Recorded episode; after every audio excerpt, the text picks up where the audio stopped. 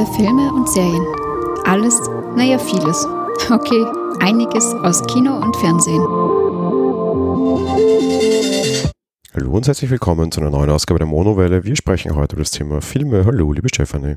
Hallo, liebe Zuhörer.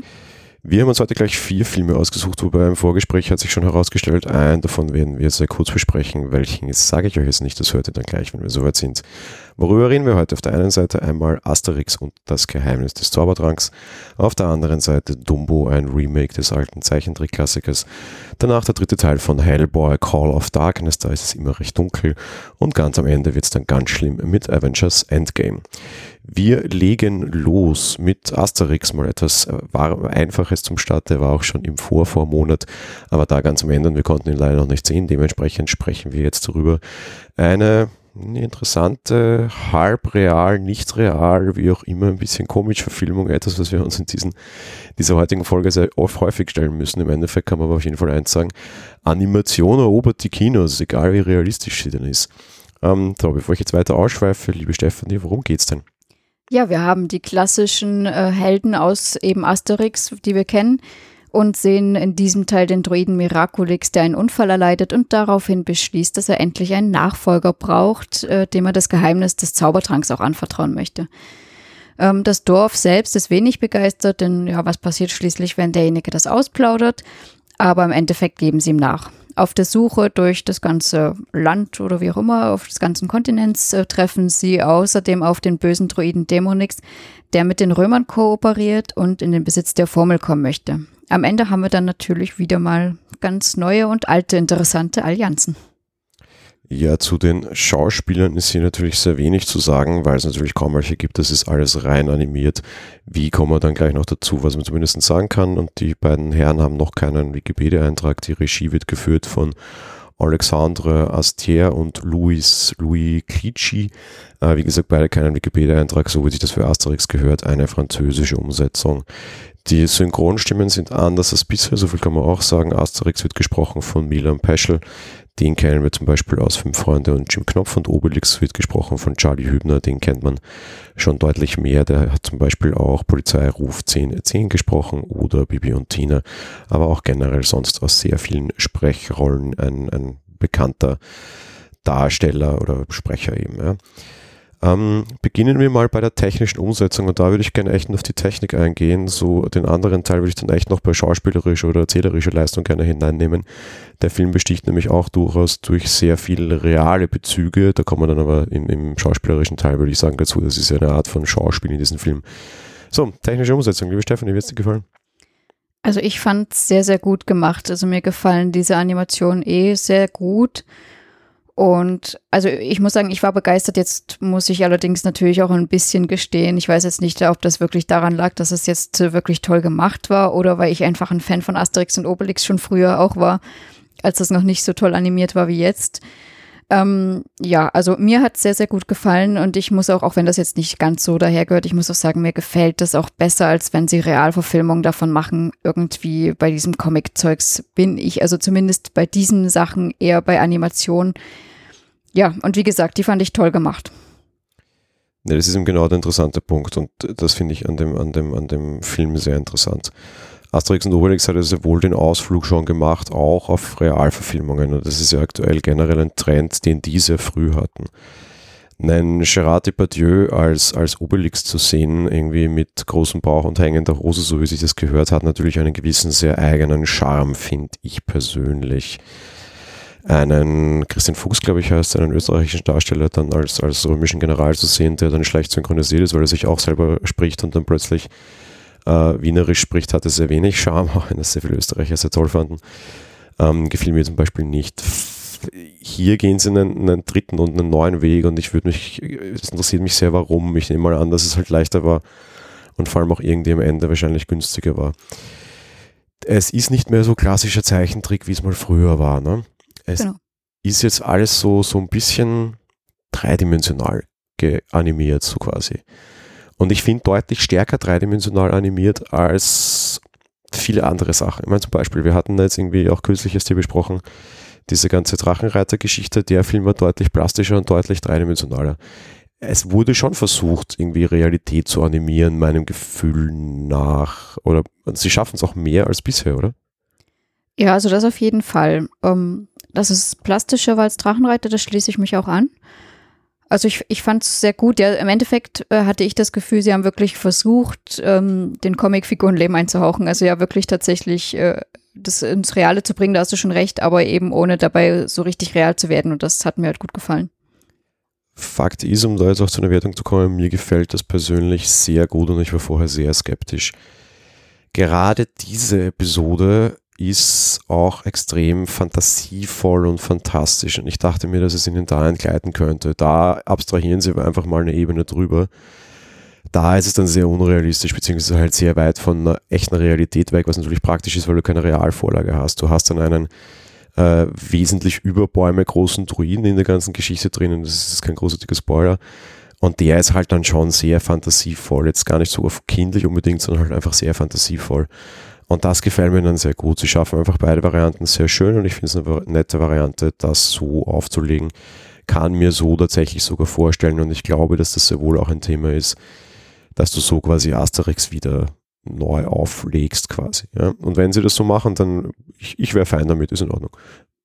Ja, ich auf jeden Fall auch. Also als sie da angefangen haben, das eben mit den Franzosen dazu als real zu heben, habe ich sie nicht mehr geschaut. Ansonsten bin ich ein großer Fan der Zeichentrickfilme. Aber jetzt so gefällt es mir auch wieder sehr gut. Also da schaue ich die auf jeden Fall dann auch wieder. Ganz kleiner als Nebenexkurs nur, ja. Ich meine, du bist aus Sachsen, ich bin aus Wien. Gab es äh, sächsische Asterix? Um Gottes ich habe keine Ahnung. Ich habe die Comics nicht gelesen, deswegen weiß ich nicht. Also es gibt ja sogar Asterix-Comic auf Wienerisch, nämlich. Das ist äh, ein ganz schönes äh, Kusterstück nochmal. Ich muss mal schauen, ob ich die noch irgendwie daheim herumliegen habe oder ob ich die nochmal kaufen kann. Das ist sehr witzig. Ja, also ich, zu meiner Schande, ich muss gestehen, ich habe da eher die Filme geschaut. Ich glaube, als Comic habe ich das nie gehabt. Ich kenne Asterix und Obelix aus dem Fernsehen. Ah, ich kenne es vor allem von den Comics, muss ich sagen. Ja, also ich wusste, dass es die gibt, aber habe ich nie gelesen. Na gut, dann gehen wir gleich über zur schauspielerischen Leistung, weil da passt das Ganze nämlich mit dem Thema Stimme auch ganz gut dazu und da fange ich gleich an. Ähm, mir gefällt die deutsche Synchro leider überhaupt nicht. Ich, ich, ich, glaube gerne, dass sich die, die Sprecher da sehr Mühe geben. Asterix wird äh, offensichtlich von einem jungen Menschen gesprochen, zumindest hoffe ich das jetzt, oder einem Menschen, der zumindest sonst junge Sprechrollen macht und das passt mir einfach nicht in Kram. Ähm, weiß ich nicht, ich, ich kann es leider nicht anders sagen. Ich, ich finde einfach die, also es ist gut gemacht, aber mir passen einfach die Stimmen nicht. Das kannst du sagen, okay, die gaben sich sehr Mühe und die waren alle sehr gut, aber ich finde die Besetzung unter Anführungsstrichen, also da hat das Casting versagt. Und jetzt nicht die Sprecher, das ist natürlich sehr unfair, aber ja, reißt mir ein bisschen den, den Eindruck und die, die, die, die Tiefe dieses, dieses Dings, muss ich sagen. Ist halt leider so. Ich muss gestehen, an der Stimme an sich habe ich mich gar nicht so gestört, denn der Asterix selber hatte schon immer so ja, so eine bisschen hellere, kindlichere Stimme, keine Ahnung, wie ich sagen soll. Dementsprechend schon, aber natürlich stört man sich ein bisschen dran, dass da generell andere Stimmen sind. Das ist im Laufe der Zeit einfach so, das ist total klar. Aber wenn man natürlich die ganzen ähm, Verfilmungen vorher gesehen hat, diese ganzen Zeichentrickfilme, wo Asterix einfach eine festgelegte Stimme hatte, dann ist es erstmal ein Bruch. Und man muss sich erstmal dran gewöhnen, sagen wir es mal so. Darum geht es mir jetzt gar nicht so und vielleicht ist es doch eine schlechte Stimme, Sprecherleistung, wenn ich jetzt so überlege.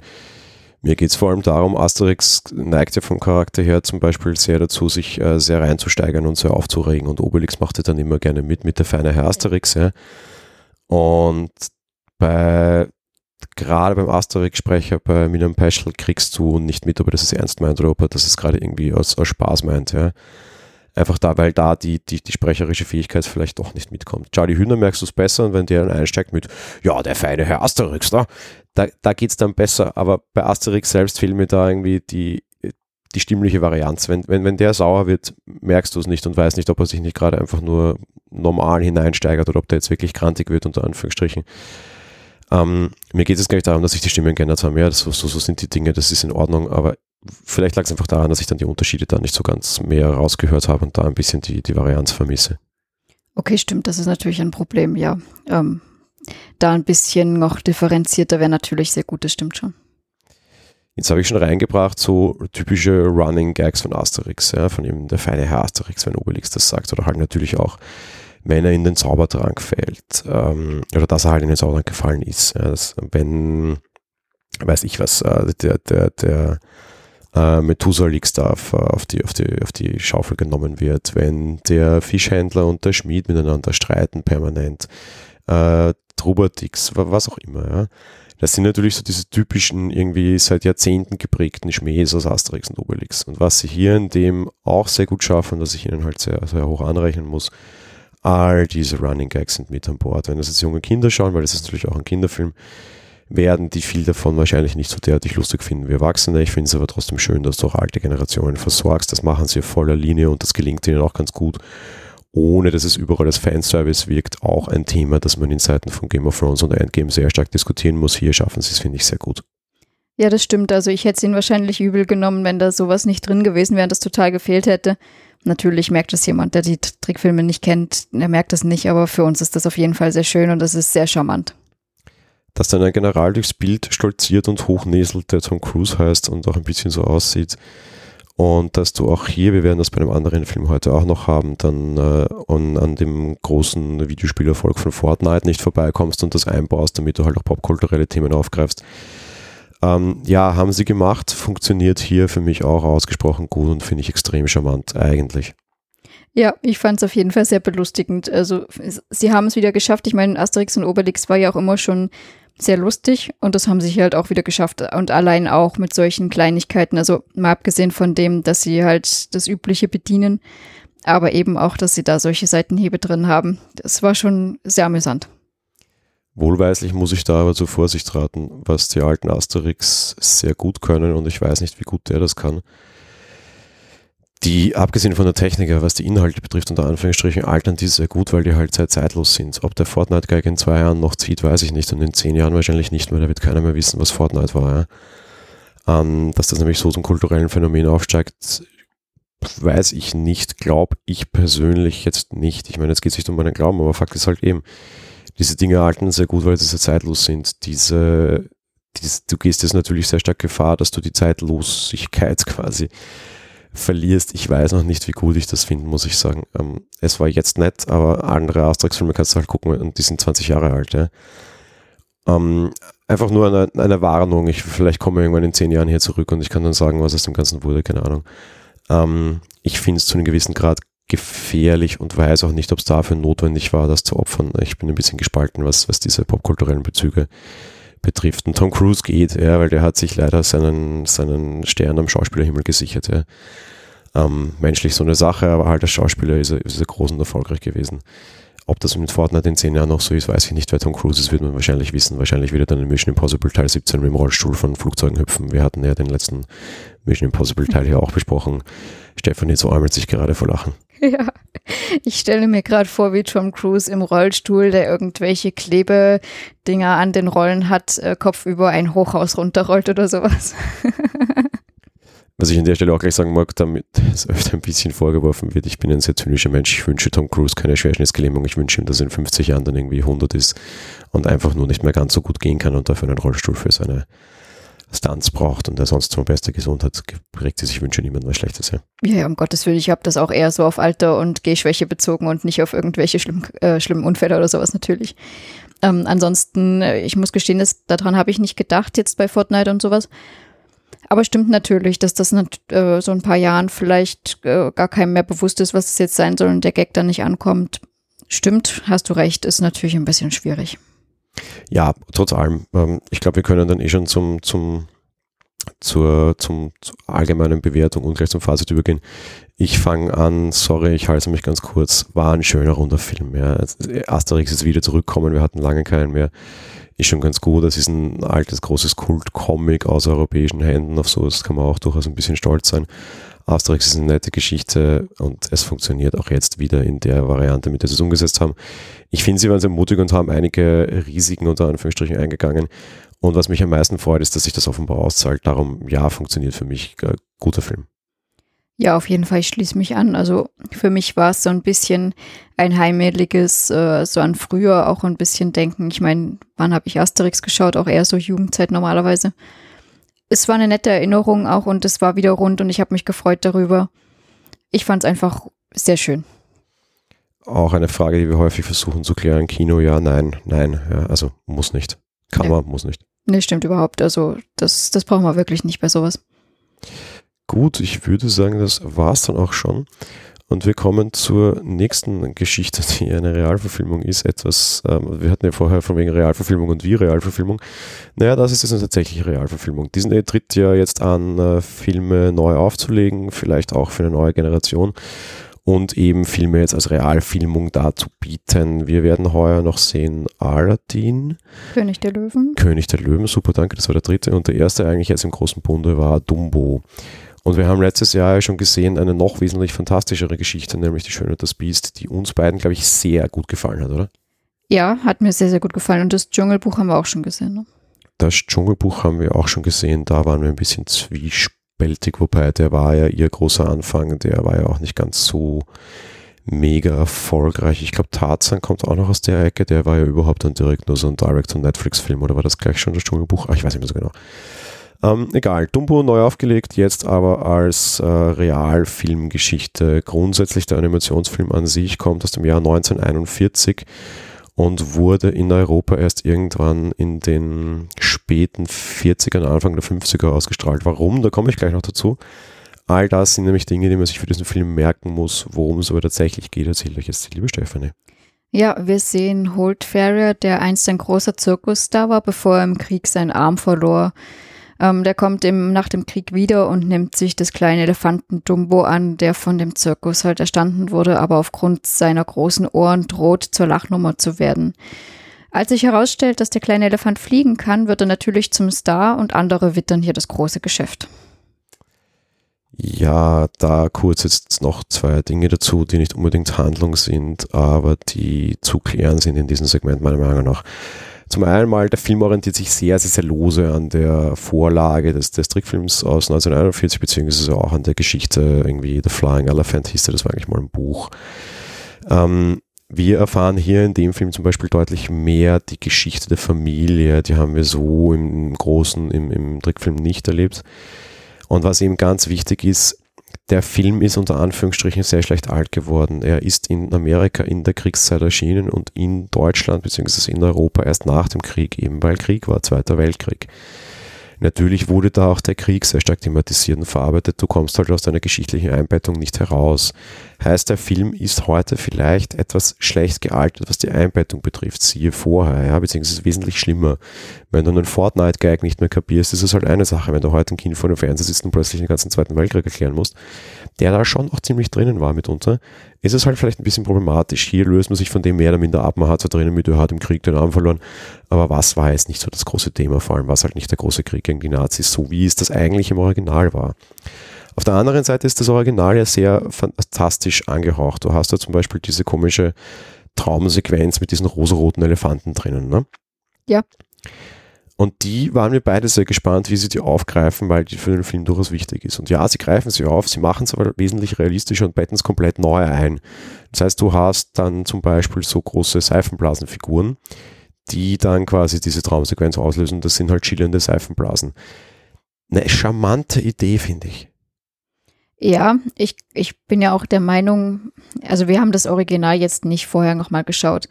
Ich meine aber mich zu erinnern, dass es dort ja grundsätzlich auch Seifenblasenfiguren waren, die da in diesen, dieser Illusion da vorkamen, sage ich mal. Aber dementsprechend fand ich das sehr gut umgesetzt, sagen wir es mal so. Gut, bevor wir zur tatsächlichen Filmbesprechung kommen, gehe ich mal kurz auf die Besetzung ein und die kann sich extrem sehen lassen. Regie führt Tim Burton, der große Bildermacher, der äh, immer sehr kontroversiell aufgenommen wird, haben wir zuletzt gesehen in Die Insel der besonderen Kinder, meinen Black 3, aber natürlich auch so großen Dingen wie Alice im Wunderland, Corpse Bride, Sleepy Hollow und wie sie alle heißen. Normalerweise ein Fan von Johnny Depp und äh, Selena Bonham Carter. Äh, weiß ich nicht. Haben wir hier allerdings nicht drinnen, alle miteinander. Holt Farrier wird nämlich gespielt von Colin Farrell, den haben wir zuletzt gesehen in Fantastische Tierwesen und Dir Verführten. Der V.A. Vandere, Vandefere, was auch immer, der Böse wird gespielt von Michael Keaton, haben wir zuletzt gesehen in American Assassin oder auch hier schon besprochen in Spider-Man Homecoming. Max Medici, der Zirkusdirektor, wird gespielt von Danny DeVito, unserem charmanten Zwerg, wenn ich das so sagen darf aus Italien haben wir zuletzt gesehen in Be Cool und Austin Powers und Colette Merchant, Merchant, egal, die, die Artistin quasi, wird gespielt von Eva Green, die haben wir auch gesehen in der Insel der besonderen Kinder und zuletzt auch in der Fernsehserie Camelot. So viel zur sehr starkräftigen Besetzung. beginnen wir auch hier wieder mit der technischen Umsetzung. Magst du anfangen? Ja, also ich muss sagen, ja, so ein kleines bisschen muss ich was anderes schon vorgreifen, nämlich, dass ich ein bisschen skeptisch war. Ich bin bei allen Disney- noch Realverfilmungen mal grundsätzlich skeptisch, wo es eigentlich um Tiere geht, was wir ja hier auch haben. Ähm, sie haben die Elefanten meiner Meinung nach sehr, sehr gut animiert. Gerade der kleine Dumbo ist natürlich wahnsinnig, wahnsinnig süß und rührig gemacht. Also von dem her, da das für mich so das Hauptaugenmerk auch war, fand ich die technische Umsetzung sehr gut gelungen hier. Ich werde mich in diesen beiden Teilen hoffentlich sehr kurz halten, weil ich habe hinten raus eine wahnsinnig große Kritik, die die Einzelteile allerdings irgendwie nicht betrifft oder doch oder ja, wie auch immer. Ähm, beginnen wir mal bei eben mit technischer Umsetzung und da muss ich sagen, es ist extrem gut gelungen. Dieser Film hat es bei mir extrem schwer. Ich bin ein Stefanie kann das jetzt gleich bestätigen, wie praktisch, wenn man mit so einer Frau podcastet. Ich bin ein wahnsinnig großer Dumbo-Fan.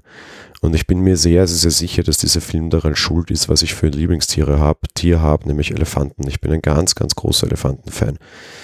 Du kannst mit mir stundenlang vor einem, in einem Zoo stehen, wenn da gerade irgendwie ein Babyelefant unterwegs ist und das war ich auch schon und ich gehe dann auch extra und äh, check mir irgendwie gegen hohe Spenden irgendwelche besonderen Führungen in so Elefantenkäfigen und so weiter und so weiter. Ich bin ein ganz, ganz, ganz großer Elefantenfan und du kannst hier bei Dumbo natürlich dann auch sehr viel falsch machen für mich.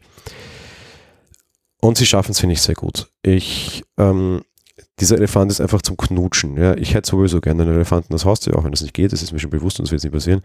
Aber wenn, dann hätte ich gerne bitte einen so einen wie Dumbo. Ja. Und sie schaffen diese, diese wahnsinnige Kitschigkeit, die der Kinderfilm hatte, und dieses wahnsinnige, einfach dieses, ich würde gerne in Smileys jetzt sprechen können, so dieses gelbe Smiley mit den zwei Herzchenaugen. Dieses Oh. Oder dieses Emoji mit den Herzchen ringsrum, nicht wahr? Naja, so diese Herzchenaugen, ja. für mich jetzt gerade. Ähm, das schaffen sie wirklich, wirklich gut und es gefällt mir sehr gut und das schaffen sie. Er ist sonst äh, sehr sauber umgesetzt. Ich kaufe ihnen auch diese ganze Zirkusszenerie ab. Er hat trotz allem so dieses leichten, dreckigen Nachkriegsscham, würde ich jetzt mal fast sagen, ja. Den hat er auch, ohne das zu übertreiben, eben weil sie auf diese Einbettung auch jetzt nicht wahnsinnig viel Wert legen. Äh, summa summarum, das ist schon gut gemacht. Ja, hast du noch was dazu? Nein, ehrlich gesagt nicht, weil wie gesagt, das Hauptaugenmerk lag für mich eben auch auf Dumbo und den fand ich einfach knuddelig. Gut, dann gehen wir weiter mit der schauspielerischen Umsetzung. Du darfst gerne wieder beginnen. Ja, schauspielerisch fand ich das auch soweit ähm, solide gemacht. Ich fand das gut, den Kriegsveteran und auch seine Kinder und auch die Zirkusart äh, Zirkusartistin. Also ich fand die auf jeden Fall alle sehr gut. Ja, ich auch. Ähm, mehr sage ich dazu jetzt nicht. Ähm, es waren alle sehr overgeacted. Das muss bei so einem Film natürlich auch sein. Ich hätte mir nichts anderes bei einem Danny DeVito erwartet. Ehrlich gesagt habe ich mir nichts anderes erwartet, wenn Michael Keaton da drin ist. Der dreht auf, der spielt auf, die leben in den Rollen auf. Es war gut gespielt. Mehr sage ich dazu jetzt nicht. Darf ich gleich übergehen zum Fazit nämlich? Ja, sehr gerne. Und das ist mein Problem an dem Film. Dieser Film heißt Dumbo. Dumbo ist ein netter, kleiner, knuddeliger Elefant mit so großen Ohren, der aufgrund dessen fliegen kann. Ich hoffe, ich habe jetzt hier keinen Spoiler gemacht, aber der Film ist original aus den 40ern. Ja. Und das ist dieser Film nicht. Und darum gefällt er mir auch nicht so gut, wie er mir gefallen könnte. Das Hauptaugenmerk dieses Films liegt auf Dumbo und dessen Geschichte. Das ist aus diesem Kriegssetting hinausnehmen, ist alles okay, aber mich interessiert die Geschichte dieser Familie zum Henker nochmal nach wie vor nicht dass Michael Keaton als Bösewicht derartig viel Screentime bekommt, weil er verdammt gut schauspielt ist mir in dem Fall komplett wurscht. Der Film heißt nicht Michael Keaton und die bösen Freaks und daneben dann einen, einen gewissen quietschigen Danny DeVito, den man ihm durchs Bild stellt und der da durchhüpft. Das ist alles gut gemacht, aber es ist einfach an der Aussage und am Inhalt dieses Films vorbei. Und das kann man jetzt kritisieren und sagen, naja, was ist der Inhalt des Films? Das müsste man erst definieren. Nein, das definiert der verdammte Titel dieses Films. Er heißt Dumbo, heißt, ich will ganz viel Dumbo sehen und ich will relativ wenig rundherum sehen. Fakt ist, Dumbo ist nicht der Hauptdarsteller dieses Films und dabei bleibe ich. Er hat auch die relativ wenigste Screen Screentime. Ja. So gern ich auch Eva Green mag und froh bin, dass sie in einer großen, großen Rolle besetzt worden ist und so gern ich auch Michael Burtons Gemale mit Bildern mag und auch die richtige Inszenierung von Schauspielern, Dialoge, weißt du, alles gut, weil das klingt jetzt so, so abstrus, dass ich sagen muss, es ist eigentlich alles gut, aber dadurch, dass ich Original im Auge habe, eigentlich noch besser. Ja? Sie, sie, können vom Original sehr weit weggehen und das tun sie im Vergleich zu Schön das Biest sehr stark, weil das Original keiner mehr im Kopf hat. Ja?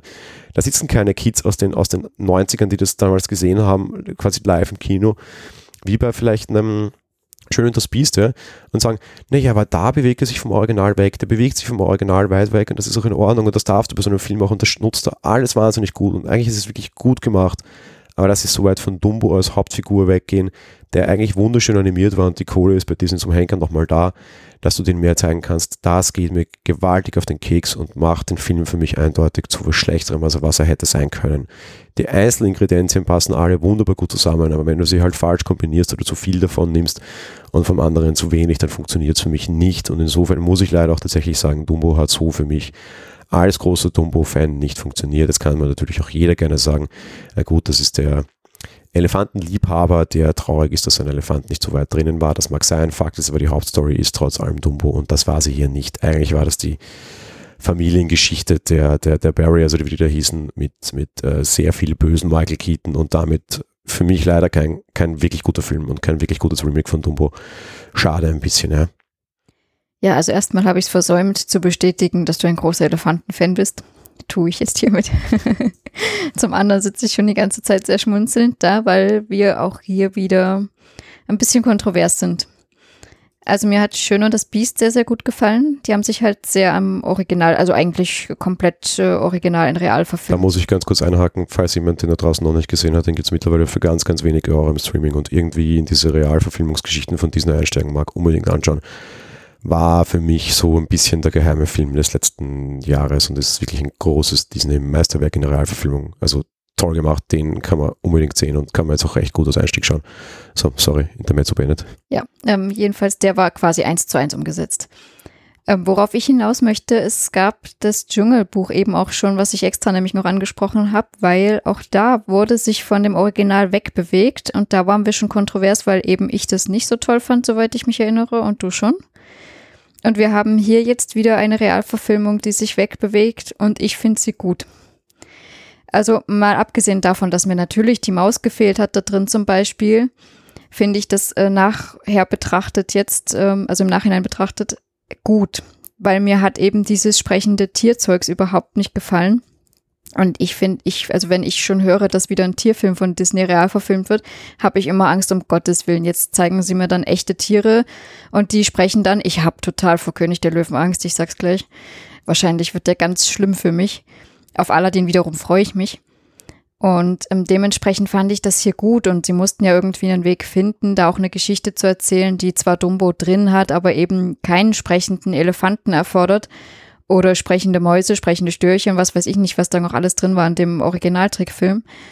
Und äh, aus dieser Warte heraus fand ich das eigentlich ganz gut gemacht und gut gelöst. Und eben, ja, im Endeffekt haben sie halt andere Schwierigkeiten da auch noch aufgemacht, von Tierhaltung über ähm, Kapitalismus und was weiß ich nicht. Also äh, aus meiner Sicht natürlich schade, dass der weniger Screentime hat, der Dumbo und äh, somit Hauptdarsteller, auch wenn er animiert ist. Aber ich fand die Lösung hier entsprechend ganz gut. Ich will mich da jetzt nicht falsch verstanden wissen, dass du vom Original weg ist, finde ich sehr gut. Und das Original war eben aus vielen Punkten heraus sehr schwierig. Ich habe das irgendwann mal, da war ich irgendwann krank, Mitte im Sommer letzten Jahres, glaube ich, mit meiner Kehlkopfentzündung gegangen bin, da ich irgendwie nicht gut ging, schaue ich gerne Animationsfilme und habe mit Humor gesehen. Und das ist schon alles so in Ordnung und diese sprechenden Tiere und so mag ich auch nicht sehr gerne, auch wenn erst die am Wochenende sogar jetzt eine, eine, eine Szene von meinen Eltern konstatiert wurde aus meiner frühesten Kindheit, wo ich in, in, in diese Tiere nachgesprochen äh, habe quasi und einen Film eingefordert habe und das eine Szene dieser Maus war, erinnerst du dich? Ja mit dem Hühnerpunkt, Hühnerpunkt, das war der Höhepunkt von, dem, von der Maus. Das ist alles okay, dass das draußen ist und dass du dich von dieser Krieggeschichte wegbewegst, ist, ist, ist auch sehr okay. Das ist alles in Ordnung und das stört mich alles überhaupt nicht. Ja, wie gesagt, ich will mich da jetzt nicht falsch verstanden wissen. Sie haben das gut gelöst und Tim Burton Hochachtung, ja. Ich hätte einfach gern bei Michael Keaton die, die Hälfte der Screentime gehabt und einfach bei Dumbo gerne die doppelte Screentime. Wo, wo sind irgendwelche solche, weißt du, interessant, aber der, der Film ist eigentlich so ein bisschen in diese Richtung. Kannst du dich erinnern an Wasser für die Elefanten mit, mit äh, Christoph Waltz, der den bösen Zirkusdirektor gespielt hat? Und dem Tiger, mhm, ja. Ja, da war auch ein Elefant drin, ne? Immer so halt viele, ne? Mhm. Und da hattest du sehr viel dieser, ich würde es so ein bisschen Hörding-Szenen nennen, also diese, diese Tierpflegeszenen, ja. Ähm, eigentlich komplett wertlos, aber du hast so ein bisschen so diese, diese, diese, diese, diese Verbindung zwischen dem, dem, dem Tierpfleger und dem, dem, dem Elefanten gespürt. Ja? Einfach diese, total langsamen, total ruhigen Szenen, wo immer dieses, dieses Tierpflege-Motiv sehr stark aufgearbeitet wird. Das können Leute auch total langweilig finden. Und vielleicht finden das auch alle langweilig, die sich mit dem nicht beschäftigen und die Elefanten nicht so mögen wie ich. Also für sowas fehlt mir einfach so ein bisschen diese Bonding-Szenen, dass so irgendwie Dumbo halt zur Familie gehört oder so. Ja. Das hast du mit den Kindern so ein bisschen drinnen, das hast du mit dem mit Colin Farrell relativ wenig drinnen. Der spielt das dann auch nicht so gut, war für mich die schlechteste schauspielerische Leistung. Leider vielleicht, weil er es auch sehr schwer hat und immer gegen eine Brewbox spielen musste, weil er halt Dumbo in seiner echten Acting nicht drinnen hatte. Wie auch immer, mir, mir geht es nicht darum, dass das neu gemacht wurde. Mir geht es vor allem einfach darum, dass ich zu wenig Dumbo drinnen habe. Und das ist aber eigentlich eben die Hauptfigur. Alle, alle neue Lösungen, alle anders gelösten Sachen waren wahnsinnig intelligent und schlau. Aber es war mir halt einfach zu wenig Dumbo. Ja, ist halt natürlich ein bisschen schwierig, nachdem das Original jetzt nicht besonders lang ist und da viel ähm, nicht sprechenden Elefanten dazu basteln. Ja, ich weiß nicht. Also, ja, ich bin zufrieden. Ja, sehr gut. Sind wir uns in dem Fall quasi nicht einig. Ähm, beim nächsten Film sind wir uns, denke ich, sehr einig und das ist der, den wir sehr kurz halten werden. Wir sprechen über Hellboy und die äh, Call of Darkness hieß der ganze. Es ist der dritte Hellboy-Teil, ein Hellboy-Teil, in dem man versucht hat, einen Reboot zu machen. Und ja, liebe Stephanie, worum geht's? Ja, wir haben, wie der Titel schon sagt, Hellboy, der im Auftrage der BUAB, also der Behörde zur Untersuchung und Abwehr paranormaler Erscheinungen, nach England kommt. Hätte man den nicht Burli nennen können? Was? Burli. Die Behörde, ja super.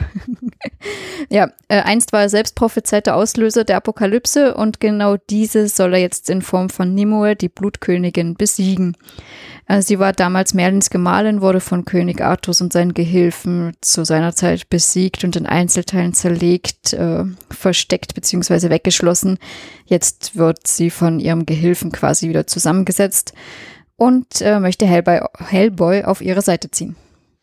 Machen wir weiter bei der Besetzung und die ist eigentlich auch relativ hochwertig, mehr oder minder. Äh, Regie führt Neil Marshall, den kennen wir sonst eher aus Serien. Der hat auch eine Serie und vor allem eine Folge gemacht, die ich sehr schätze. Ähm, was hat er bisher gemacht? Lost in Space, Timeless und eine Folge Westworld. Das war die dritte Folge der ersten Staffel, die auch sehr, sehr, sehr gut war. Der Typ hat Ahnung von Regie, sage ich jetzt mal aus meiner reinen Kritikersicht. Hellboy selbst wird gespielt von David Harbour, den haben wir zuletzt gesehen in Suicide Squad und Black Mass. Auch eine Serie. Professor Buttenholm wird gespielt von Ian McShane. Natürlich eine wahnsinnig interessante Besetzung. Der spielt gerade auf und ab in American Gods, ist ja auch dort auf jedem Sujet und mittlerweile auf großen Plakatwänden, zumindest hier in Wien zu sehen. Und wir kennen ihn auch aus John Wick. Was mir nicht aufgefallen ist, muss ich gestehen, aber vielleicht weil es mir auch einfach wurscht war. Nimue wird gespielt von einer Schauspielerin, die ich unheimlich mag, nämlich Mila Jovovich.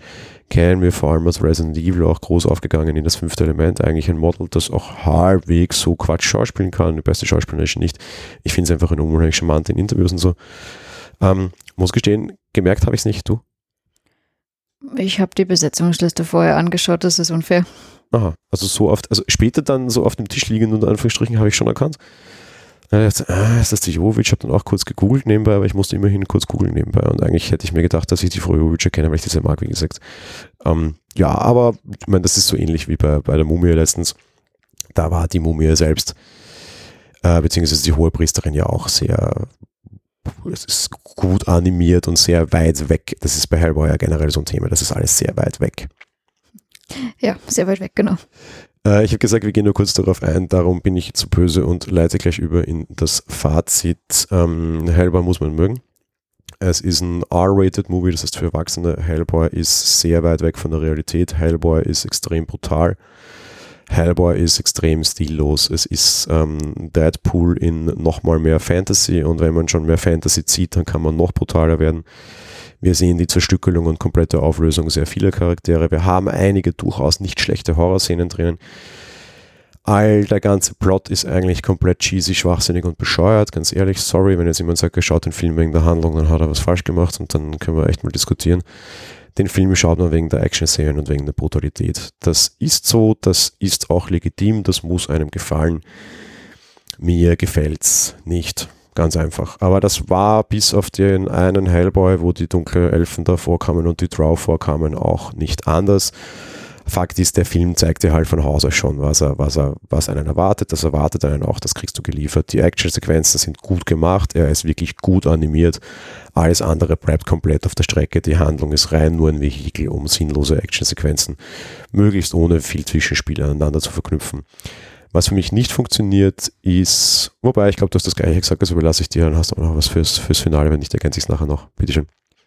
Ja, ähm, ich würde ja am liebsten auch abschließen mit Hellboy muss man mögen es ist echt sinnlos, brutal, sinnlos, äh, horrormäßig. Ähm, ja, wie du schon gesagt hast, Erwachsenenfilm auch äh, R-Rating in den USA. Wer mir gut gefallen hat, das möchte ich trotz allem noch sagen, ist die Mila Jovovich, also die Nimue, die Blutkönigin, fand ich sehr gut gemacht. Ansonsten ist es halt echt, äh, ich fand, ich finde auch dieses Wesenzeugs eigentlich eher alles abstrus und ich persönlich finde es auch nicht gut. Also ich meine, das ist jetzt wie gesagt sehr subjektiv, weil ist halt nur meine Meinung, aber ich finde die Darstellung von diesen irgendwelchen Watzenschweinen und keine Ahnung, irgendwelchen Goblins oder was auch immer, wie die alle heißen, da diese Höllenfiguren eher sehr hm, nicht so toll. Ja, könnte man besser machen, meiner Meinung nach sogar. Aber generell ist das einfach auch nicht meine Art von Film und ja. Echt, findest du? Ja, ich fand das schon eher so ein bisschen wirr. Weil wir waren gerade vorher noch bei, bei dargestellten Tieren, ja. Und gerade nachanimierte Tiere sind dann ja immer irgendwie sehr schwierig. Jetzt haben wir schon, super, dass du so ansprichst, ja, einen Trailer gesehen von König der Löwen. Und dort hüpft Pomo durchs Bild, ein Warzenschwein. Ja. Und ich finde den, eben weil der dann den Mund bewegt, wenn er spricht, da bricht es ja dann, ja, finde ich immer. Ja, ich sag ja, sprechende Tiere sind einfach Mist. Ja, genau, aber ich finde lustigerweise die Darstellung in Hellboy von dem sprechenden Warzenschwein von aktuell ist nur Trailer-Vergleich besser, als dass er sich bei König der Löwen sehe.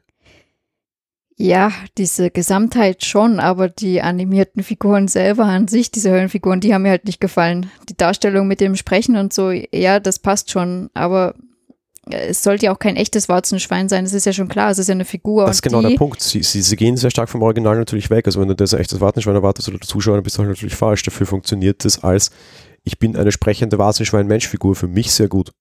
Ja, für mich halt nicht, weil ich trotz allem finde, dass die Animation selber nicht so gut ist. Also finde ich halt. Mhm. Okay, das ist Geschmackssache. Ich finde es äh, persönlich sehr nett. Ja, und ansonsten, äh, lustigerweise habe ich äh, auch äh, so ziemlich als ersten Atemzug einen Vergleich nämlich mit Deadpool gezogen und habe gesagt, dagegen war der ja harmlos und Deadpool hat mir auch nicht gefallen. Gut, was ich dann doch noch ergänzen muss, und das hattest du während des Filmschauens kritisiert, ähm, ein, ein Problem hat Heilbauer für mich immer schon gehabt und hier sehr stark. Sehr viele Dinge passieren dann so plötzlich in der realen Welt. Jetzt gehen wir mal davon aus, dass es da draußen eine Weltvariante gibt, in der so ein roter Teufel mit abgesägten Hörnern tatsächlich unterwegs ist und irgendwie einen Papi hat, der immer zeigt, wie man sich in der Früh vernünftig zu rasieren hat. Und rasieren heißt in dem Fall seine Hörner wirklich stutzen und abfeilen, weißt du, charmant. Und das funktioniert für mich noch. Der kommt dann nach England, weil er dort auf der, auf der, auf der Suche nach König Artus Quatsch ist und gehen wir mal davon aus, dass diese ganze König Artus-Sage wahr ist. Das funktioniert auch noch. Dann reitet Hellboy irgendwie auf einem sehr armen Pferd. Funktioniert auch noch. Und dann kannst du halt den einen Schritt zu viel machen und hast dort quasi menschliche Ritter. Und da funktioniert es dann nicht mehr. Und das war einfach dann auch immer so mit dieses, dieser eine Schritt zu viel. Hellboy macht für mich oft im Humor, äh, Deadpool macht für mich im Humor auf diesen einen Schritt zu viel.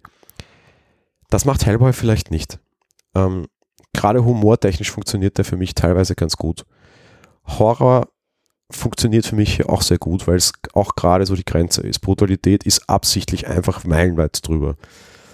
Aber so dieser gerade Unrealismus und Vertrauen in, na, die Dinge sind halt so, wird für mich immer wieder mal zu stark auf die Probe gestellt und ist nicht wirklich meins. Ja, siehst du, ich war so beeindruckt von dem Film, dass ich da die Kritik schon wieder vergessen habe. Das stimmt, ich fand es so abstrus, wie da die Kreuzritter plötzlich da rumreiten mit Schwert und der Hellboy, ja.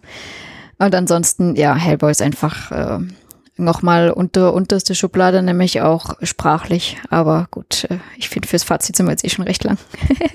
ja, dementsprechend gehen wir auch gleich über zum nächsten Film. Avengers Endgame. Avengers ist, also Avengers Endgame ist der 22. Spielfilm des Marvel Cinematic Universe. Es ist der vorletzte Film der dritten Phase. Klingt alles nach, es ist gar nicht so groß und so schlimm, wie es ist. Ist es doch. Die Zeichen stehen auf Endgame. Endgame beendet das, was wir bisher unter den Avengers gekannt haben auch wenn es noch so ein bisschen ein Feel-Good-Film mit Spider-Man hinterherkommt, das ist das Ende. Und vor allem ist es nicht das Ende der dritten Phase des Marvel Cinematic Universe, es ist das Ende von 22 Spielfilmen. Wir hatten jetzt sehr, sehr, sehr viele Jahre Avengers, sie werden wiederkommen. Wir werden diese Besprechung möglichst spoilerfrei halten, absichtlich. Es gibt sehr, sehr viele mit Spoilern da draußen und ich glaube, es ist vor allem sehr schwierig für Leute, sich eine Meinung vorher zu bilden. Das ist ja so ein bisschen unser Stake hier, dass wir versuchen, spoilerfrei die Dinge alle zu besprechen.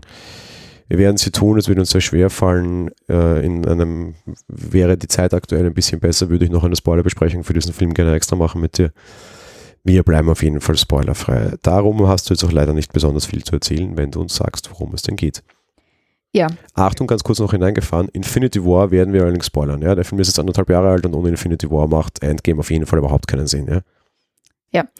Ähm, was gleich mein Stichwort ist, denn der Infinity War ist quasi vorbei und Thanos hat gewonnen.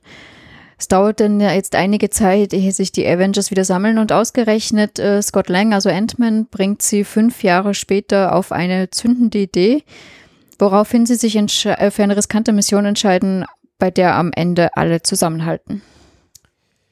Gut, bei der Besetzung spare ich mir jetzt einfach alles, weil es sind halt einfach alle Avengers komplett dabei, was jetzt auch sehr schön ist. Wir haben eben auch ähm, den, den Ant-Man wieder dabei und wir haben auch den Bogenschützen wieder dabei. Ich weiß es gar nicht, wie der heißt. Killshot? Nein, das ist der aus den DC. Hawk? Hawkeye ist es, glaube ich, auch nicht. Oder weiß ich nicht. Kann sein. Ist egal. Wir haben Jeremy Renner wieder dabei aus den Bogenschützen. Das ist all die, die wir in Infinity War vermisst haben und nicht wussten, wo sie sind. Inklusive der Auflösung, was ihnen passiert ist. Spoiler, Mini-Spoiler an dieser Stelle. Natürlich ist auch äh, Jeremy Renner, der Bogenschütze von Rückschlägen aus Infinity War, sag ich mal, betroffen oder hat natürlich da auch ein, ein persönliches Problem mit dem. Klar, wenn die Hälfte aller Menschen stirbt, ist die Chance sehr gering, dass Jeremy Renner und sein Umfeld da keine Verluste hinnehmen hätte müssen. Das ist kein Spoiler, das ist mal reine Logik, glaube ich. Insofern ist da jeder sehr persönlich involviert in diese ganze Geschichte. Jetzt mag ich mal, nee, ist egal. Fangen wir, fangen wir so an wie, wie gewohnt, technische Umsetzung. Ja, was soll ich dazu sagen? Ist es Marvel? Ist es super. ja, da mache ich mit. Es ist Marvel, es ist super. Und sie ziehen in sehr vielen Punkten sehr, sehr, sehr viele Register für das Ganze nochmal. Was ich ihnen sehr hoch anrechne und ich ihnen nicht zugetraut hatte, wir sehen wirklich ein fünf Jahre nach Infinity War und die Erde ist mitgenommen, ja, sehr stark mitgenommen. Wir sehen, da wurde viel Arbeit hineingesteckt, um in ein, ein, ein veränderliches Bild zu investieren. Wir sehen sehr mitgenommene Helden. Wir sehen, es ist einfach gut gemacht, dass sie darauf auch Zeit investieren. Wir sind wieder auf fremden Planeten, die sind sehr gut gemacht. Und wir haben am Ende halt einfach eine Endschlacht, die einfach komplett jedes Register zieht. Und das ist einfach wirklich, wirklich, wirklich gut. Auch die Darstellung der Helden an sich ist sehr gut gemacht. Ich habe immer so meine, meine Überlegung, ob man schafft, wenn du ganz viele Superhelden auf einem Screen hast, dass du die hinkriegst quasi. Ja. Und da schaffen sie einfach wahnsinnig gut, dass du einfach ein Bild siehst mit zehn Leuten und das sind zehn Leute und jeder ist quasi irgendwie gleichberechtigt und das sind halt einfach so unsere Superhelden und nicht irgendwie die Captain America und seine Homies oder Iron Man und seine Homies. Ähm, ja, es ist gut gemacht. Da kann man leider, glaube ich, nichts sagen. Was ich sagen muss, und das gehört auch zur technischen Umsetzung, Musik war schon mal besser. Der Film ist vollgestopft durch die einzelnen Themes seiner Helden. Ich meine, klar, das ist natürlich jetzt auch so blöd. Wenn da irgendwie 20 Helden plötzlich gleichzeitig ins Bild hüpfen, musst du irgendwie 20 Themes hintereinander abjuckeln. Das machen sie nicht. Ähm, neu eingängige Tracks habe ich keinen einzigen im Kopf. Ich habe keinen einzigen Track, der mir irgendwie äh, hängen blieb aus, aus diesem Film. Und sonst schaffen sie das sehr gut. Was sie auch nicht schaffen, das passt nämlich auch ganz gut zur Musik. Ähm, bei ähm, äh, Guardians of the Galaxy hast du natürlich immer sehr viel normale Popmusik drin, die das Ganze natürlich immer sehr pfiffig macht. Du hast hier die Guardians dabei, den Teil nehmen sie allerdings nicht von den Guardians mit. Das heißt irgendwie normale Popmusik, die eingängig wäre, auch aus den letzten Jahrzehnten hast du hier auch keine drinnen. Und eigentlich muss ich sagen, so ein Film auch mit kleinen, sehr starken Iron Man-Passagen ohne ein ACDC-Lied, so sehr ich ACDC nicht mag, obwohl das normalerweise meine Musikrichtung ist, geht auch nicht. Musikalisch war mal schon mal besser. Ich muss gestehen, das Musikalische wäre mir jetzt gar nicht so aufgefallen. Ich habe allerdings auch noch nie irgendwie einen Song aus diesem ganzen Film mitgenommen, von dem her eher schwierig. Ich war der Meinung, sie hätten bei den Guardians auch einen Popsong drin gehabt, aber da habe ich offensichtlich eine falsche Erinnerung. Ja, ich glaube, es war einer, aber das war jetzt nicht so eingängig wie sonst und es war halt nicht so untermalend. Ich meine, erinnere dich, du hast irgendwelche alten Popsongs gehabt bei, bei Guardians gleich am Anfang damals, wo sie gegen dieses komische Schleimmonster da kämpfen und alles so schön durchanimiert ist und das ausgeschaut wie ein Musikvideo. Musik ist bei Guardians sehr, sehr stark verankert, hier nicht, auch wenn die Guardians im Bild sind. Gut, das war auch eine spezielle Szene oder Situation. Das ist jetzt halt schwierig, sage ich mal so. Nö, ist auch okay. Aber ich sage nur, dass dies, diesen starken Fokus auf Musik in Guardians hat, obwohl die hier drinnen sind, hast du nicht, auch wenn die im Bild sind. Und das auf jeden Fall, ja. Gut, die schauspielerische Leistung. Lass mich mal anfangen. Ähm, sehr gut mit klaren Highlights. Ähm, ich bin kein Fan von Chris Evans, ich bin kein Fan von Captain America. Ich mag diesen, diesen Typen nicht. Und überraschenderweise war er für mich die fast best, na eigentlich war er für mich die beste schauspielerische Leistung. Er wird ähm, erstens Captain America sitzt dann da, das ist die erste Minute des Films quasi und leitet eine Selbsthilfegruppe von äh, Leuten, die ihr Leben nicht mehr auf die Reihe kriegen und er kriegt sein Leben aber irgendwie auch nicht ganz auf die Reihe. Agent Romanoff gespielt von Scarlett Johansson auch nicht, spielt für mich auch sehr gut. Ähm, Jo, er, er hat im Laufe der Geschichte sehr viele schwere Entscheidungen zu treffen, wird auch mit einigen Entscheidungen seiner Vergangenheit konfrontiert und spielt das wahnsinnig gut. Große, große Liebe für Chris Evans, den ich normalerweise nicht leiden kann. Gerade deshalb ist dieses Lob, glaube ich, sehr, sehr viel wert, weil ich sonst mit, mit Captain America nie warm wurde. So kann man es wahrscheinlich am besten formulieren. Ich wurde nie mit Captain America warm. In diesem Film schon. Und das ist sehr stark großes Lob natürlich auch immer. Ich mag ihn sehr gerne. Der spielt hier einfach wahnsinnig gut. Robert Downey Jr. ist jemand, der es geschafft hat, also Iron Man, der in den, in den fünf Jahren sich ein anderes Leben aufzubauen und durch die Lösung, die sie, die sie finden müssen, dieses Leben tatsächlich dann auch riskiert.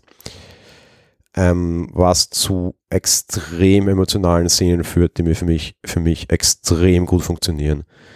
Im Rahmen der Handlung hat er dann auch noch eine, eine Begegnung mit einem sehr wichtigen Charakter und ein wahnsinnig tolles Gespräch, was super gespielt war und glaube ich so ziemlich die einzige Szene war, die mir kurzfristig sehr nahe stand, mir Pip in die Augen zu treiben, weil ich diese eine sehr ruhige Szene von Tony Stark als Tony Stark und nicht als Iron Man, ja, einfach echt stark fand. Ähm, sonst gut gespielt. Ja, der Rest geht teilweise sehr unter. Du hast sehr große emotionale Szenen drinnen, da sind alle nicht so schlecht.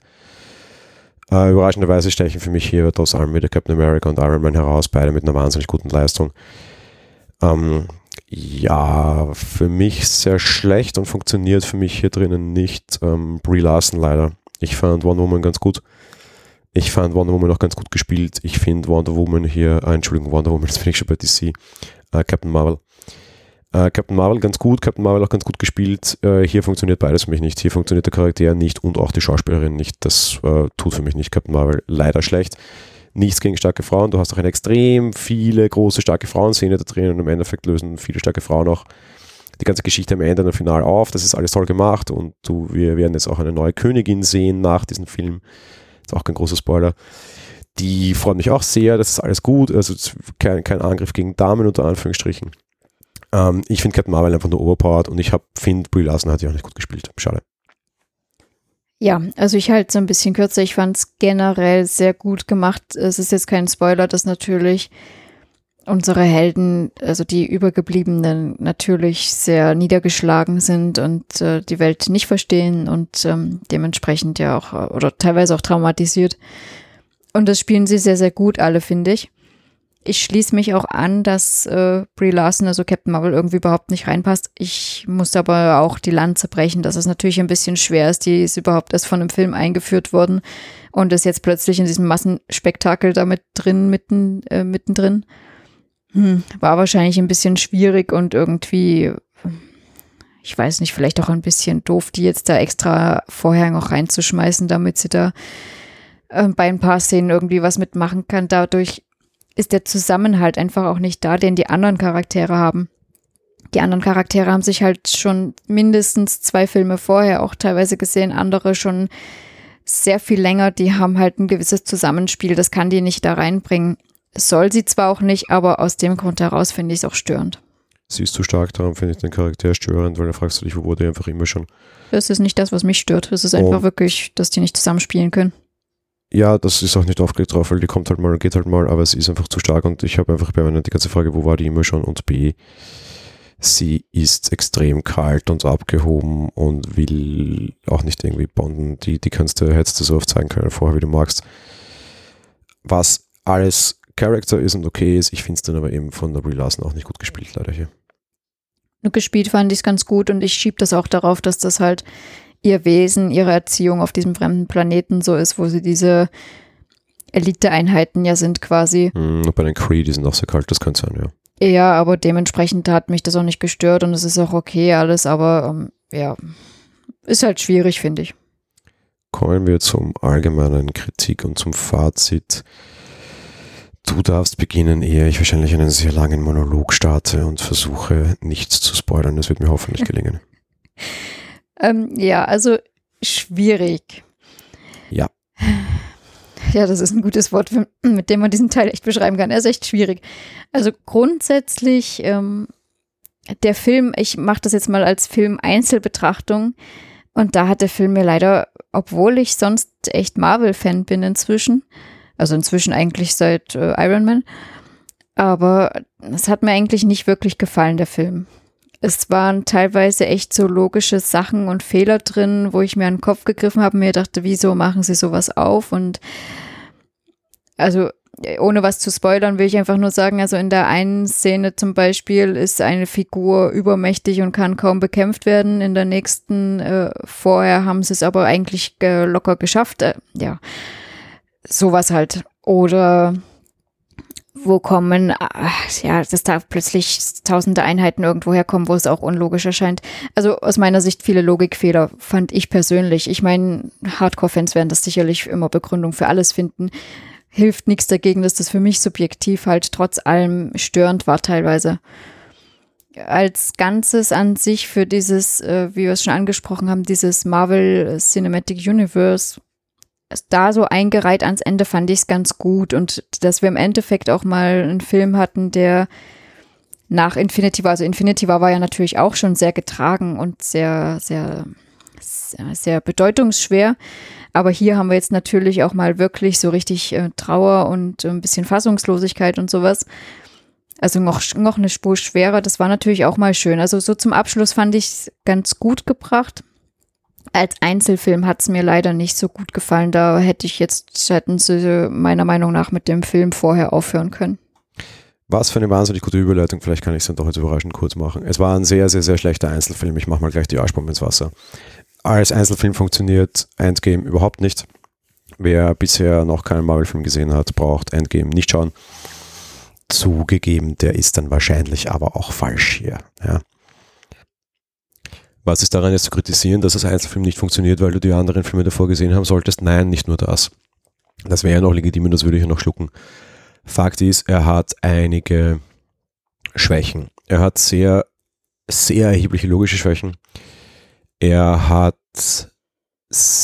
ja, er hat vor allem logische Schwächen, sagen wir es einfach mal so.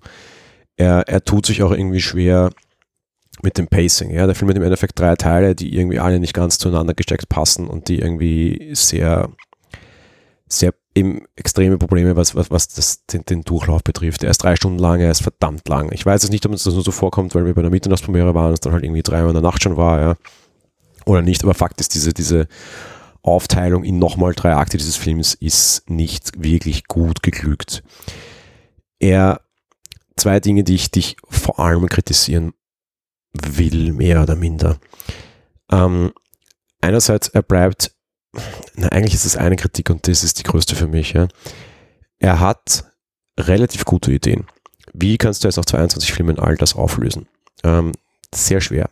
Die Chance, ein Lost Ende zu bekommen, war sehr hoch und das ist es nicht. Die Idee, wie sie es machen, ist charmant. Die Art und Weise, wie sie es machen, auch auch die, die Möglichkeit, diese Teams dann aufzuteilen, ist intelligent. Und da bleibt aber für mich hinter den Erwartungen zurück. Diese Idee hätte so viel Potenzial gehabt und so viele nette Begegnungen ermöglichen können. Vielleicht nicht nur immer in diesen Kombinationen, sondern in anderen. Ja. Und die werden nicht genutzt. Jetzt kann man natürlich sagen, jetzt wird der Film länger, kann ich sagen, ja, okay, aber dafür hätte ich halt auch einfach am Anfang locker irgendwie 20 Minuten runterreißen können. Ja. Das ist ein Problem. Das zweite Problem, das ich habe, ist für mich hat Infinity War besser funktioniert, weil dieser Film kann natürlich sehr schnell eine Überladung leiden, weil du tausende Superhelden hast. Und überraschenderweise hat das Infinity War für mich nicht. Warum? Weil sie schlau genug waren, dass sie das komplett getrennt haben. Im Endeffekt war Infinity War einfach drei Filme oder halt einfach drei große Handlungsstränge nebeneinander, die erst ganz am Ende in einer großen Schlacht, wo es eh schon wurscht war und wo nichts mehr passiert, de facto zusammengeführt werden. Fakt ist, diese Helden waren in kleinen Grüppchen separat unterwegs. Größtenteils. Das war hier nicht so. Und hier wurden diese Grüppchen auch sehr stark vermischt. Das gefällt mir nicht und macht für mich die Unübersicht, das macht das Ganze für mich unübersichtlich. Im Mittelteil hast du diese Aufteilung wieder drinnen, das war dann wieder ein bisschen intelligenter, darum funktioniert der für mich sehr gut. Du hast aber vorher und nachher sehr viel hin und her und sehr viel Vermischung. Das funktioniert für mich schlecht als Infinity War, einfach weil diese, diese Harmonien dieses Zusammenspiels dann nicht mehr entstehen, weil einfach zu viele Leute da sind. Drittens, ein ganz großer Kritikpunkt. Und da kann ich gern mit jedem lange diskutieren und ich muss das offenbar auch, weil sehr viele das sehr toll fanden. Ich finde, es war absolut letztklassig. Es ist sehr schwer, das zu besprechen ohne einen Spoiler, darum versuche ich es aber trotz allem irgendwie so ein bisschen zu umgehen. Du hast in diesem Film einen Superhelden, der offenbar ein sehr großes psychisches Problem hat, das sehr nachvollziehbar ist. Fakt ist, er hätte vielleicht, wie alles in Infinity War war, anders lösen können oder dort schon beenden können, wenn er denn anders gehandelt hätte. Hat er nicht, das macht ihn psychisch sehr, sehr, sehr fertig. Daraufhin äh, macht er das, was wahrscheinlich viele Menschen tun. Er neigt zum Zurückzug, er neigt zum Alkoholismus, er neigt zur Völlerei und wird fettleibig. Er lässt sich gehen. Er lässt sich gehen. Ja, ich wollte es aber absichtlich so genau sagen. Ja. Ähm, einem, einem, einem Charakter dieser Art dann den, den äh, also erstens, dass, dass dieser Film anfängt mit Bodyshaming und irgendwie äh, dicke Leute ist ein bisschen schwierig. Andererseits, okay, das ist halt sonst auch ein sehr hübscher Charakter. Meinetwegen finde ich schon grenzwertig, meinetwegen. Aufstehen und schreien hätte ich mir nachher können, dass ein Charakter, der diesen Charakter sehr nahe steht und erkennen müsste, dass da echt ein Problem ist und der auch die Geschichte weiß, wo echt ein Problem ist. Ähm, und dass dann dessen Tipp ist, ähm, und isst mal Salat. A, der Gag hat nicht funktioniert, weil im Kino wurde kaum gelacht. B, es ist einfach wirklich bescheuert, einem Menschen, der aufgrund von psychisch bedingter Fettleibigkeit dann sagen, hey, ist mal ein Salat. Nein, sorry. Also Marvel ist normalerweise sehr gut mit Witzen und sehr gut mit Humor. In dem Film nicht. Wahrscheinlich, weil er auch immer so bedeutungsschwanger und so getragen war. Viele Gags gehen hier fehl. Und dass man dann eine Grenze überschreitet, wo es meiner Meinung nach einfach politisch und ethisch nicht mehr in Ordnung ist, das war für mich echt so ein Kicker, wo ich sagte, okay, sorry, aber Jungs, da schwierig, seid ihr echt mal drüber. Ja. Mag jeder sehen, wie er mag, ist mir auch völlig wurscht und viele fanden das sehr, sehr lustig und sehr, sehr gut. Ich, ich rede hier aus meiner persönlichen Perspektive. Für mich war das ein Mörder-Raushauer und für mich war das echt so ein, ein, ein, ein Lowlight dieses Films, wo ich mir dachte, Leute, nein, ja, also wirklich, wer ist da im Schnitt nicht drüber geflogen? Ja. Wie viele hundert Leute bei Disney fanden das eine gute Idee und könnte ich mal bitte zwei davon sprechen und ihnen noch eine Ohrfeige geben? Ja. Weil das nö, ja, passt mir nicht. Ist schwierig, blöd. Schade, dass sie den Humor irgendwie dann auch grenzwertig wird in diesem Film. Du schaust so skeptisch, du bist nicht Fan dieser Theorie. Also nicht, siehst du das anders? Äh, doch, ich fand den Humor da auch an dieser Stelle schon sehr grenzwertig und ich habe auch nicht darüber gelacht, äh, in dem also in dem Film jetzt meine ich, ähm, auf der anderen Seite, ich musste jetzt ein bisschen kritisch schauen, weil du sagst, ähm, die Person, die diesen schlechten Schmäh raushaut, äh, würde dem anderen sehr nahe stehen und müsste das erkennen und so weiter. Nein, die Figur ist generell nicht für ihre Sensibilität bekannt. Also für, zu der Figur hat es gepasst, auch wenn es insgesamt trotz allem unpassend war. Äh, Entschuldigung, die Figur, die ihm den Tipp gibt mit Ismail Salat, war die Mutter. Also meiner Meinung nach war es das nicht, aber ich will nicht spoilern, wer es war. Es war die Mutter. Ach so, na gut. Ich bin mir ziemlich sicher, dass es die Mutter war. Und wenn von der Mutter so eine Ansage kommt, ah, tough. Vielleicht habe ich das auch komplett falsch im Kopf. Es ist wurscht. E, egal von wem diese Ansage käme, tough. Ja. Ich, ich glaube, es war die Mutter, dann war es doppelt so schlimm. Vielleicht war ich auch einfach schon zu müde. Made be, sei es drum. Ja, die Ansage hat nichts verloren bei einem Menschen, der offensichtlich äh, fettleibig ist aufgrund von psychischen Problemen wie gesagt, ich bin bei dir. Es war nicht gut. Es war meiner Meinung nach wirklich nicht die Mutter, aber das spielt jetzt nichts zur Sache. Es war insgesamt natürlich blöd. So, jetzt habe ich sehr viel kritisiert und bleibe dabei. Es ist ein sehr schlechter Einzelfilm. Es ist ein ziemlich schlechter Einzelfilm, der in vieler Hinsicht nicht funktioniert. Aber das ist kein Einzelfilm. Es ist die Beendigung von 22 Filmen und von ganz vielen Jahren. Viele Leute, so auch ich, sind mit den Avengers und ihren einzelnen Figuren mehr oder minder groß geworden. Ich habe jeden dieser Filme im Kino gesehen. Wir werden uns 2019 sehr häufig, und das ist eine Aussage von mir, die auch schon sehr häufig zitiert wurde in anderen Stellen, vor allem über eines Gedanken machen müssen. Wie bringen wir Dinge zu einem Ende? Das macht er sehr, sehr, sehr gut und dafür mag ich ihn. Ich glaube, man hätte es fast nicht besser machen können und es ist sehr schön und sehr emotional gemacht. Gerade so dann wirklich die letzte Szene ist, ist einfach wahnsinnig gut. Wir verabschieden uns von einem Helden bei einem Begräbnisfinal. Ähm, eine, eine sehr traurige Szene. Du hast kurz geschaut, das mag jetzt ein Spoiler sein, aber es sind so viele Helden oder Heldinnen zur Auswahl, dass es wurscht ist, dass wahrscheinlich einer stirbt. Wusste man. Ich wusste leider auch schon vorher welcher, weil natürlich auch viele der Darsteller erst nach langer Zeit keine Verträge mehr haben und auch keinen Bock mehr drauf haben. Ähm, wenn ihr das nicht wissen wollt, lest dann keine Hollywood-Artikel, weil da steht schon alles drinnen, was in diesem Film halt passiert. Sei es wie es sei. Ähm, da war jeder drinnen, jeder und seine Oma, irgendwelche kleinen Kinder, die irgendwie in einem Film kurzfristig eine Rolle von drei Minuten hatten. Ähm, da waren alle anderen Charaktere drinnen. Da hat man dann sogar noch irgendwie Michelle Pfeiffer wieder aus dem, ähm, egal, Michelle Pfeiffer wieder herausgezerrt, die ja nur eine ganz kurze Rolle im letzten Ant-Man hatte. War alle, auch all jene, die sagten, sie werden nie wieder in einem Marvel-Film zu sehen sein, weil sie das nicht mögen. Sie haben da alle rausgezerrt, alle hinpositioniert. Das war einfach eine lange Abschiedsszene, nicht von dem Charakter, sondern für den Zuseher von unseren Marvel-Helden. Sie legen einen komplett neuen Grundstein. Es wird weitergehen und wir wissen jetzt auch ziemlich genau, wie es weitergeht eigentlich alle Entscheidungen, die hier getroffen werden, wie es weitergeht, finde ich wirklich richtig gut habe ich immer noch Bock auf Avengers und da werden wir wahrscheinlich eine Beziehungskrise erleben. Ich persönlich nicht. Ähm, nicht, weil ich das jetzt mag, sondern weil ich das Gefühl habe, ich wurde mit diesen Avengers jetzt erwachsen. Ich bin jetzt 32 Jahre alt. Ich habe keinen Bock, mich mehr auf 22 weitere Filme zumindest so stark einzulassen, wie ich es bisher habe. Ähm, als das Ganze losging, war ich ein Jugendlicher. Mittlerweile bin ich ein erwachsener Mann und denke über meine eigenen Kinder nach und denke, meine eigenen Kinder werden mit einer sehr guten Phase MCU 2 aufwachsen ähm, ich werde nicht mehr damit aufwachsen, weil ich schon erwachsen bin. Und ich habe relativ wenig Interesse daran, auch wenn sie die Grundsteine, die sie legen, sehr vernünftig legen und das sehr schön ist. Ähm, insofern lange Rede, kurzer Sinn. Ich glaube, man kann es zusammendampfen. Ähm, schlechter Film, gutes Ende für eine sehr, sehr, sehr lange Filmreihe. Vor allem war die große Frage auch, wie kann man 22 Filme zum Henker, die alle zusammenhängen, jetzt noch vernünftig beenden ich will nicht wissen, wie groß dieses Mindmap ist und wie viele Kilometer Bindfaden da in irgendeinem Writers Room hängen. Es führt wirklich jeder Faden am Ende zu einem wichtigen Ziel, zu einem wichtigen Ereignis. Da sind Callbacks drinnen auf Filme, die sind über zehn Jahre alt. Es sieht so aus, als wäre alles ab der ersten Sekunde so geplant gewesen. Und das muss ich einfach wirklich ganz groß feiern. Ich werde diesen Film ziemlich sicherlich nicht bald ein zweites Mal sehen. Es gibt viel, viel, viel, viel, viel bessere Einzelfilme. Aber es war ein Ergebnis, weil ich mit dem Kino rausgegangen und zu dir und zu dem Freund, mit dem wir waren, sagte, schlechter Film. Und fünf Minuten später hatte ich dann so irgendwie die Erkenntnis, das ist eigentlich ein gutes Fazit. Weil ich bin nur rausgegangen und dachte mir, Herrgott, es ist vier in der Früh und der Film war nicht besonders toll. Aber ich bin nicht rausgegangen und sagte, pfah, Marvel Cinematic Universe, alles Mist, alles blöd, irgendwie 15, 20 Jahre komplett in den Sand gesetzt. Mit dem konnte ich alles leben und das war ein gutes Ende. Das war dann noch das Gefühl, nachdem ich nach einer kurzen Nacht aufgewacht bin. Summa summarum kann ich diesen Film nicht bewerten und werde ihn in Zukunft bei allem außer Konkurrenz nehmen und rechnen. Ähm, ja, soweit mein, mein langes Fazit dazu. Hast du noch was zu ergänzen? Nein, es ist meiner Meinung nach alles gesagt. Das ist wirklich, wie gesagt, aus meiner Sicht eben auch ein schlechter Einzelfilm, aber halt ein gutes Gesamtende. Es ist ein ganz guter Konsens, auf den wir uns einigen konnten, sagen wir es mal so.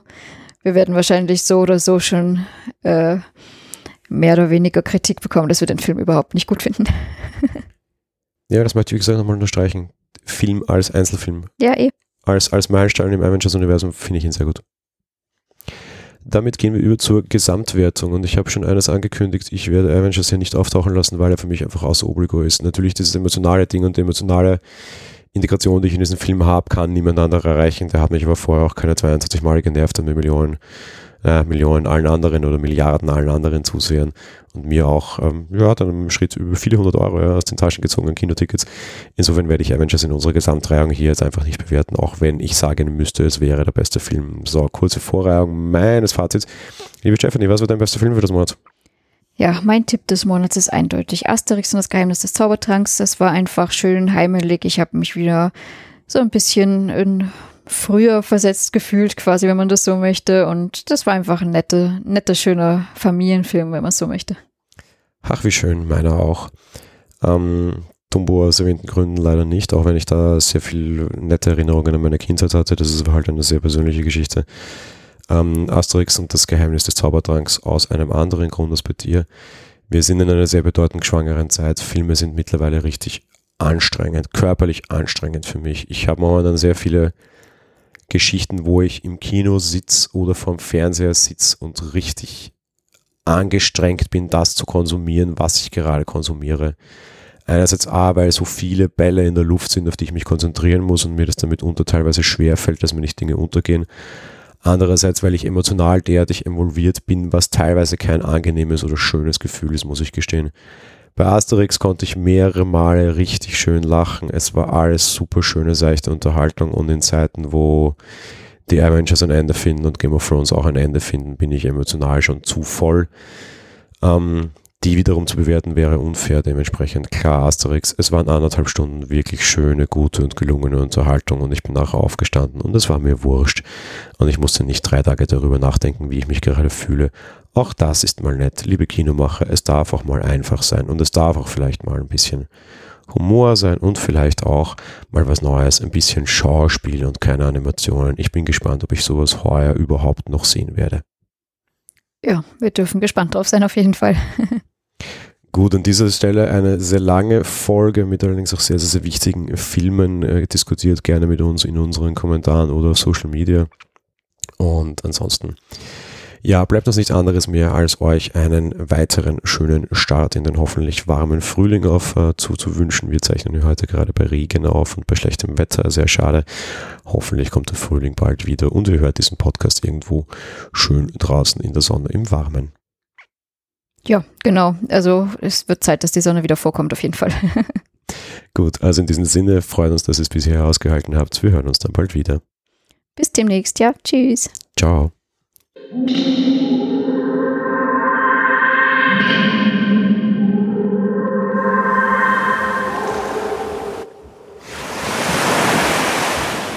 Monowelle ist ein kostenloser und privater Podcast von Jan Gruber.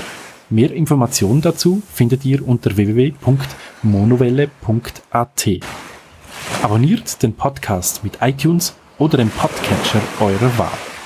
Wir freuen uns über Kommentare auf der Webseite, Audiokommentare, Empfehlungen oder gar Bewertungen bei iTunes.